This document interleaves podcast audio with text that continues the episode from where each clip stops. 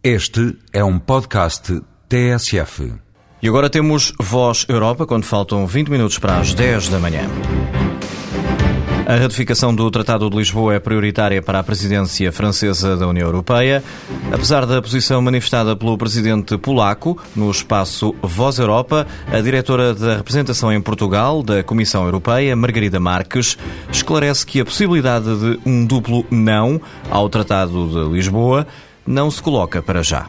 A questão fundamental é que há uma vontade política por parte de todos os Estados-membros de ratificar o Tratado de Lisboa.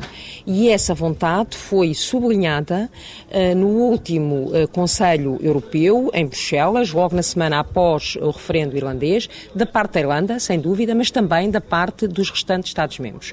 Uh, o caso da Polónia, a situação é uma situação a acompanhar, evidentemente, na medida em que há processos constitucionais nacionais que são com certeza respeitados e eh, é difícil perceber eh, se eh, qual é exatamente a situação na medida em que o que parece estar subjacente é que o presidente polaco não pretende ratificar agora o Tratado de Lisboa, mas criou de certa forma uma expectativa de o vir a ratificar mais tarde, designadamente quando a questão for clarificada por parte da Irlanda.